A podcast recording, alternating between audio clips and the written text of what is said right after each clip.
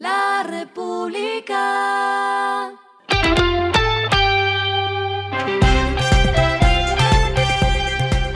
Al final de la jornada, esto es lo que debes saber sobre el comportamiento de los negocios, las finanzas y la economía. Las movidas de hoy fueron.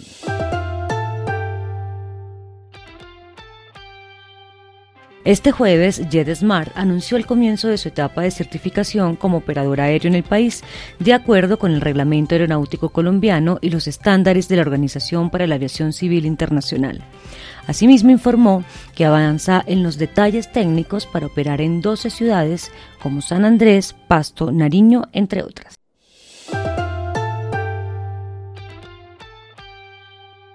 Tras conocerse que la petrolera estadounidense ExxonMobil le solicitó a la Agencia Nacional de Hidrocarburos la suspensión del contrato del bloque VMM 37 en la cuenca del Valle del Magdalena Medio, del cual tenía 70%, la empresa aclaró que esto no significa que se va del todo del país, pues además de esta actividad exploratoria, tienen una línea de negocio de petroquímicos y suministro de lubricantes que sigue en el mercado.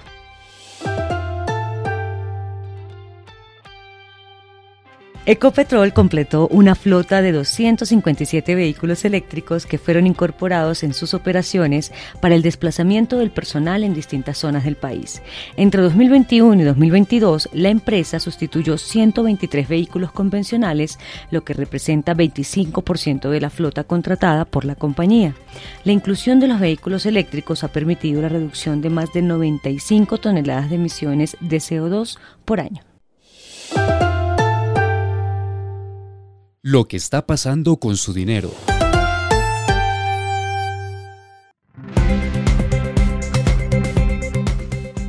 La encuesta de opinión financiera de Desarrollo para abril señaló que el dólar se mantendría entre 4.445 pesos y 4.580 pesos, con un precio promedio de 4.500 pesos para fin de mes.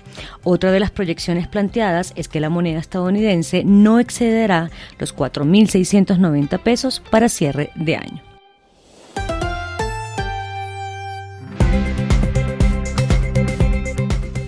Los indicadores que debe tener en cuenta. El dólar cerró en 4.535,78 pesos, subió 3,35 pesos. El euro cerró en 4.979,61 pesos, subió 12,75 pesos.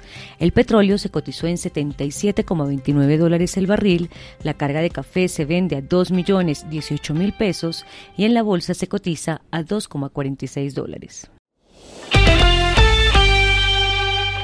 Lo clave en el día.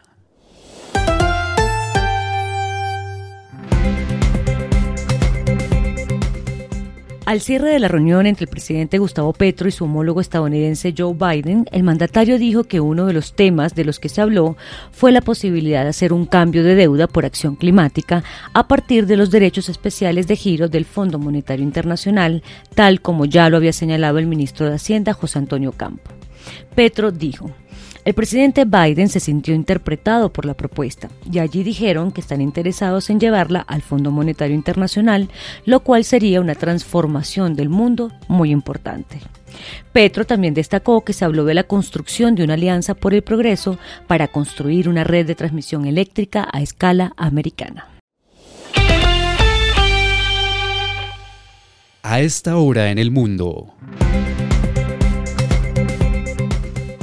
La CEPAL actualizó sus proyecciones de crecimiento para 2023 en las que evidenció una leve caída de la expectativa para América Latina y el Caribe de un 1,3% que había anunciado en diciembre a 1,2%.